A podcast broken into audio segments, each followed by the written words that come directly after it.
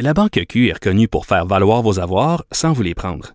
Mais quand vous pensez à votre premier compte bancaire, tu sais, dans le temps à l'école, vous faisiez vos dépôts avec vos scènes dans la petite enveloppe. Hmm, C'était bien beau. Mais avec le temps, à ce compte-là vous a coûté des milliers de dollars en frais, puis vous ne faites pas une scène d'intérêt. Avec la Banque Q, vous obtenez des intérêts élevés et aucun frais sur vos services bancaires courants. Autrement dit, ça fait pas mal plus de scènes dans votre enveloppe, ça. Banque Q. Faites valoir vos avoirs. Visitez banqueq.ca pour en savoir plus. Comme les autres. Mario Dumont, un vent d'air frais. Pas étonnant que la politique soit sa deuxième nature. Vous écoutez Mario Dumont et Vincent Dessureau. Alors Vincent, dans les nouvelles, euh, il y a un bilan des cas au Québec. Euh, C'est les, ce sont les hospitalisations qui continuent à monter. C'est surtout ça qu'on remarque aujourd'hui. Oui, parce qu'on était à 835 personnes hospitalisées. Alors, euh, ça monte. euh, Ça a monté de effectivement. 100 en moins d'une semaine. Oui, on est à plus 17 aujourd'hui, 36 décès, euh, 9 personnes de plus aux soins intensifs, 1564 cas. Vraiment la région de Montréal, entre autres, où là, la, la montée euh, se, se confirme là, avec presque 500 nouveaux cas. Région de la capitale nationale, 146, Saguenay, 74. Montérégie aussi très élevé à 277. Euh, on peut jeter un coup d'œil aussi, euh, quand même, les États-Unis, hein, où on sait, on s'attend à commencer à voir cette semaine euh, une hausse possiblement de cas reliés à Thanksgiving, on le sait, et c'est mort. On sait qu'il s'accumule le bilan qui est de plus en plus lourd. Là, déjà à l'heure, au moment où on se parle, déjà à plus de 2100 morts aux États-Unis. Et je voyais dans certains États, là, c'est des records. Michigan, 200 décès. L'Iowa, presque 200 décès. L'Illinois, 168 morts aussi. Et à certains endroits, je voyais l'Iowa, on a changé le calcul de décès, là, parce qu'avant, fallait, pour être calculé de décès COVID, qu'il y ait eu un test, le PCR, sur cette personne-là pour que ce soit validé. Le problème, c'est que dans certains cas, le médecin écrivait COVID, puisqu'on avait toutes les informations euh, ou un autre type de test, par exemple, et on ne pouvait pas inscrire que c'était un décès COVID. Alors, juste à faire ce changement-là, euh, aujourd'hui, le bilan qui est passé de près 40-50 décès par jour à 200. Euh, Parce que là, on les compte tous, hein. Alors là, on les compte tous. Alors, c'est, euh, ce sera des, de, de dures journées qui s'en viennent pour les Américains en attendant ce vaccin, évidemment, qui arrive dans les prochains jours. Euh, le, ben, euh, dû hausse d'hospitalisation, le gouvernement qui euh, jongle avec l'idée de remettre le Québec sur pause. En fait, qui jongle, avec l'idée qui a été lancée par des experts hier, là, de profiter des deux semaines des fêtes où il n'y a pas d'école, il y a bien des milieux de travail où c'est arrêté, ben qui dit tant qu'à arrêter, arrêtons. Oui, et euh, Monsieur Legault qui a dit on n'exclut rien. On sait que souvent, je pense que la population on a l'impression lorsqu'on n'exclut rien, c'est que ça s'en vient. là, pour beaucoup de beaucoup de Québécois qui l'ont vécu un peu. Alors Monsieur Legault qui a dit euh, ne pas avoir pris de décision à ce moment, euh, mais que euh, oui, bon, ce n'est pas exclu pour l'instant de refaire une pause comme on l'avait fait lors de la première vague en raison de cette pression sur le réseau de la santé. On a annulé ça fait on a 50% des opérations chirurgicales et des rendez-vous dans les hôpitaux de la province sont annulés et la liste là, des chirurgies électives monte et monte. En date d'hier, c'est 150 000 chirurgies qui sont en attente. On était à 15 000 au début de la pandémie. Alors c'est vraiment, ce sera un retard quand même difficile à rattraper et euh, on verra ce que le gouvernement Legault va faire dans les prochains jours. Euh, D'ailleurs, euh, même la, la chef du Parti libéral ce matin, Dominique Anglade, quand elle a été questionnée là-dessus, bah, l'idéal serait de pas en arriver là, mais elle a fini par dire on peut pas l'exclure. Effectivement. Et donc, elle a laissé la Ah. porte ouverte à ça. Par contre, les partis d'opposition ont suggéré au, euh, gouvernement euh, de recommencer une collaboration, surtout avec la session parlementaire qui finit cette semaine, euh, une collaboration comme ils avaient le printemps passé, une rencontre hebdomadaire ou une conversation téléphonique là, par Zoom hebdomadaire. Et euh, M. Legault, euh, ça du revers de la main, j'ai été surpris, un peu déçu. À mon avis, ça aurait, exemple, si tu veux, si tu étais obligé de, de, de, de, de reconfiner durant le temps des fêtes, tu aurais besoin de l'appui de l'opposition. C'est un moment où tu aurais besoin de faire quelque chose comme de solennel là, qui donne un peu un choc aux gens, ben, de dire OK, là, tous les partis sont d'accord, tout le monde s'est mis d'accord là-dessus, on n'a pas le choix, faut donner ce coup-là pour deux semaines aux fêtes. Alors je pense que François Legault, dans un moment où la population est, est écœurée de tout, puis elle, elle cherche justement à penser que les affaires sont mal faites, puis c'est tout croche, puis il nous redemande d'autres choses. D'aller chercher cette espèce d'union sacrée des forces. À mon avis, ça aurait été une très bonne chose. Donc, euh, j'ai, euh, j'ai j'ai pas aimé de la façon dont euh, François Legault a reviré ça du revers de la main. Euh, Il y a le personnel de la santé qui est à bout de souffle. Il y a aussi des ambulanciers. Oui, euh, aujourd'hui, la, coopé- la coopérative des techniciens ambulanciers de la Montérégie qui affirme que plusieurs de ses employés sont à bout de souffle. On comprend que tous les niveaux là, qui sont reliés à la santé, entre le patient qui est transportant d'ambulance jusqu'à bon au traitement, aux soins intensifs, par exemple, ben, tout ce, système-là est fatigué. Et c'est le cas des ambulanciers. On expliquait qu'on avait fait dans mon Montérégie, puis je vous donnais les chiffres en Montérégie qui sont très élevés. Euh, on effectue 11 000 transports liés au coronavirus euh, depuis le mois de mars. Plusieurs ambulanciers qui ont euh, été déclarés positifs à, euh, la, bon, la COVID-19. Ce qu'on expliquait dans un communiqué aujourd'hui, on dit c'est très difficile pour le moral des troupes. Malgré les programmes d'appui aux ambulanciers, on dit l'équation est simple à faire. S'il y a tant de gens aux urgences, aux soins intensifs, entre les mains de nos infirmières et médecins, c'est qu'ils sont pour la plupart arrivés en ambulance. Alors on s'inquiète de l'état de santé de ces ambulanciers qui euh, n'arrêtent pas depuis des mois. Euh, et on explique qu'à chaque fois qu'on a un cas suspecté COVID, c'est un protocole qui est compliqué, qui est fastidieux, qui est long de désinfection avec l'équipement est compliqué, que ça ajoute euh, du stress et de l'anxiété. Alors, on n'a pas vraiment de solution à part de rappeler aux gens ben, de faire attention parce que ce personnel de la santé qu'on essaie de protéger aussi, qui s'en vient malheureusement fatigué.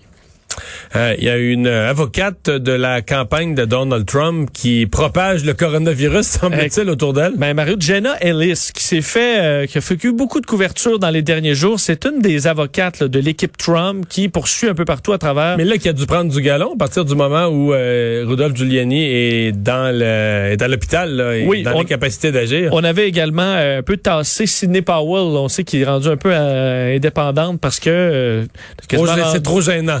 Quasiment trop gênant. Mais Jenna Ellis avait dit des choses quand même gê- gênantes aussi. Euh, et elle voilà qu'elle a contacté la COVID-19, tout comme on sait Rudy Giuliani a, fait il y a- il y a quelques heures à peine. Axios et CNN confirmaient que Jenna Ellis avait contracté la COVID, mais que Selon certaines sources, la Maison-Blanche en aurait été informée peut-être un peu trop tard et qu'elle n'aurait peut-être pas avisé qu'elle avait testé positif à la COVID euh, et Et qu'elle se- continuait de se promener. mais ce serait promené. Il faudra voir le, le- le fond de l'affaire lorsqu'on aura tous les détails. Mais vendredi, elle était présente dans un party des fêtes à la Maison Blanche entre du personnel haut placé, là, on dit des, du, du, du staff senior qui était là pour célébrer parce que à la Maison Blanche là, euh, Y a pas de COVID. on célèbre, il y a pas de Covid. Même si la, la COVID est entrée plusieurs fois à la Maison Blanche, elle ne que le porte en président a général été hospitalisé puis amené en, en hélicoptère. Puis... tout à fait. Alors, on le dit qu'on l'a- vu euh, se promener dans, d'un un peu partout à travers le pays dans les derniers jours pour euh, ces euh, contestations judiciaires. Alors, elle a la COVID-19. Est-ce qu'elle a, est-ce que plusieurs personnes dans l'entourage de Donald Trump l'auront contracté aussi dans les prochains jours? On verra. Il faut se rappeler que pour les avocats de Trump, là, non seulement ils ont la COVID maintenant, mais ils n'ont pas de succès. hein. On, est, on arrive à 50 défaites euh, en cours depuis le début, en fait, depuis la, la- la fin de la campagne. Euh, et une mince victoire, là, on sait, sur quelques centaines de votes, 50 défaites, Mario. Et entre autres, la dernière au Wisconsin, je voyais le jugement euh, où on explique, c'est- un dossier de Sidney Powell, là, euh, où on disait que Dominion, là, qui fait les machines de vote, Oui. là, que c'était trafiqué, que ça donne des, des, euh, des votes à, à Joe Biden, la juge a dit, écoute, dans les huit comtés où vous dites qu'il y a eu des, des malversations, dans les huit, Dominion n'est pas utilisé. Donc, l'équipement dont on parle Mais c'est vraiment est, n'importe quoi. est là. pas là. Et dans les deux seuls comtés où on utilise Dominion, c'est Trump qui a gagné.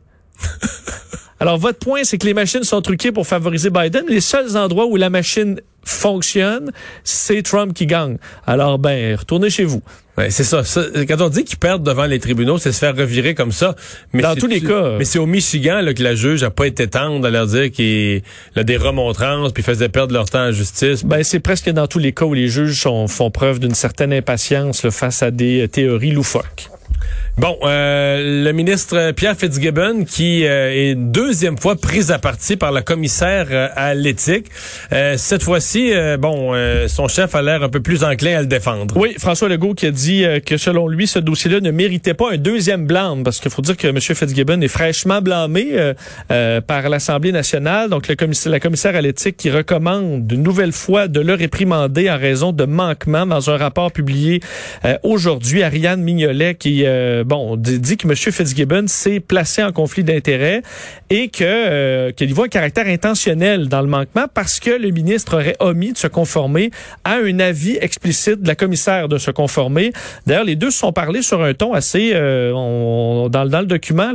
On dit que M. Fitzgibbon affirme qu'il préfère communiquer par écrit avec la commissaire parce qu'elle dit je ne suis pas content des conversations que vous avez avec certaines personnes. Je suis furieux de la façon dont vous procédez. Alors c'était des échanges assez tendus. Malgré tout ça, dans les dernières minutes, M. Fitzgibbon a réagi, reconnaissant le manquement de un, euh, mais expliquant qu'il qu'il accorde une grande importance à l'éthique, qu'il ne quittera pas, euh, mais qu'on va donc ajouter certains systèmes dans le but de s'assurer qu'il n'y ait pas de problème au niveau éthique. Il y aura des vérifications entre autres deux fois par année, euh, et qu'il a que la que la commissaire a son appui là, alors même si le ton était assez acrimonieux, euh, dit que c'était un poste important, mais qu'on devrait, entre autres dans des cas comme lui, là, des cas un peu plus complexes, de gens d'affaires qui s'en vont en politique, d'avoir un certain suivi ou un appui là, pour s'assurer que tout soit correct. Je pense que c'est devenu embarrassant pour le gouvernement. Le deuxième blâme, c'est beaucoup.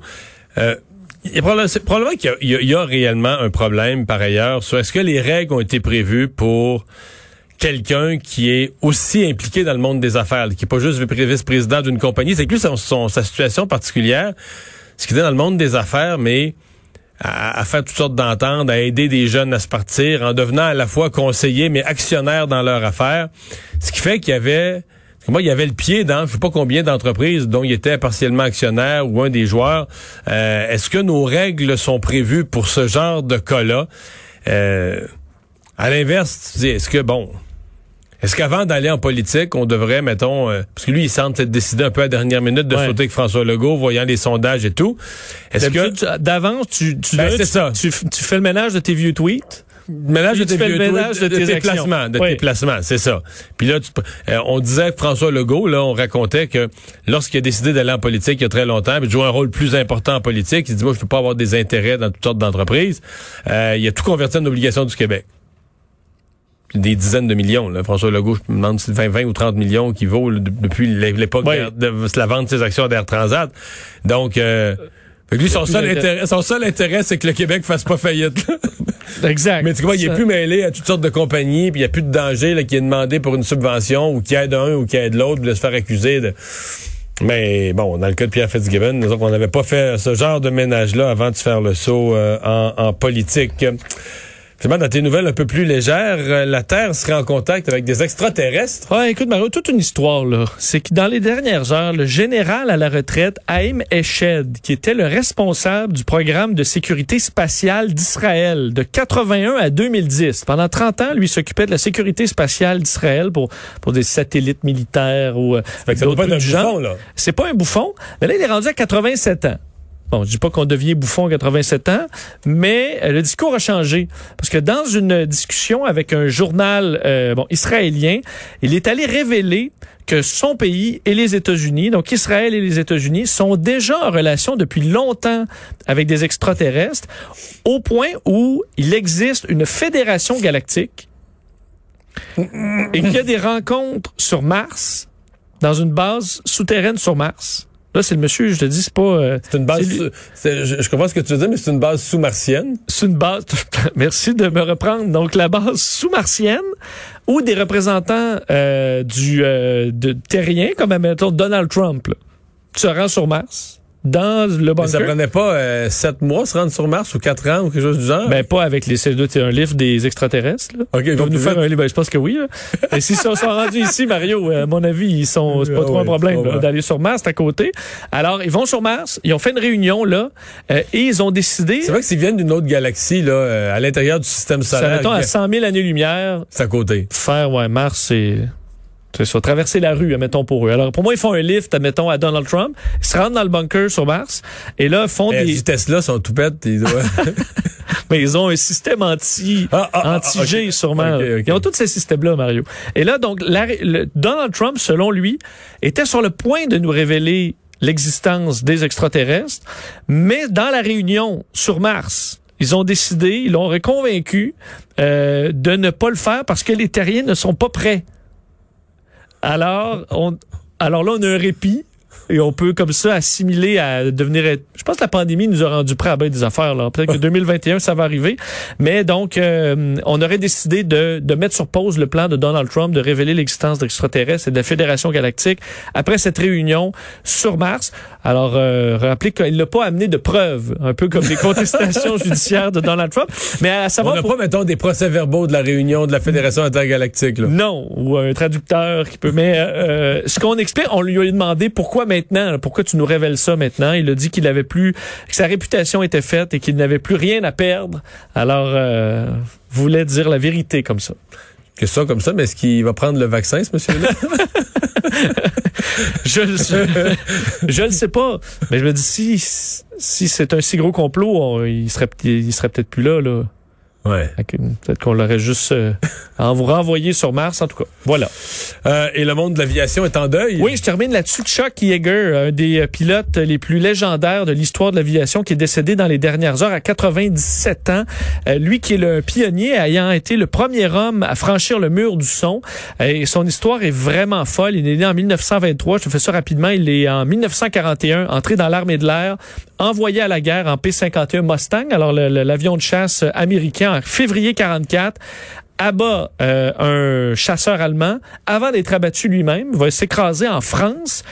Et la résistance française va réussir à lui faire tra- traverser les Pyrénées, euh, va survivre, va reprendre le combat et réussir à abattre au moins une douzaine d'avions allemands, dont six dans une seule journée, puis quatre dans une autre journée. Et ensuite va, dans le 14 octobre 1947, dans, une, euh, dans le Bell X-1, là, ce qui est euh, la forme d'une balle de fusil là, de Colt 45 va franchir alors qu'il est largué d'un bombardier à haute altitude, va atteindre Mach 1.06 pour la première fois dans l'histoire de l'homme. Comment t'atterris quand tu sors d'une petite capsule comme ça avec un parachute, je pense? Non, non, et c'était un petit avion, mais c'est juste que tu décollais en dessous d'un, bombardier, puis ensuite se posait sur des petits trous, là. Je me trompe pas, là. Je ne pas des, euh, des, des détails, mais il se posait. Et euh, ensuite, ben, il y a une longue carrière en aviation, même failli être aba- abattu euh, euh, dans le, Moyen-Orient. Et aujourd'hui, l'administrateur de la NASA, Jim euh, Bridenstine, qui a regretté une perte énorme et a salué ce pionnier qui est décédé aujourd'hui.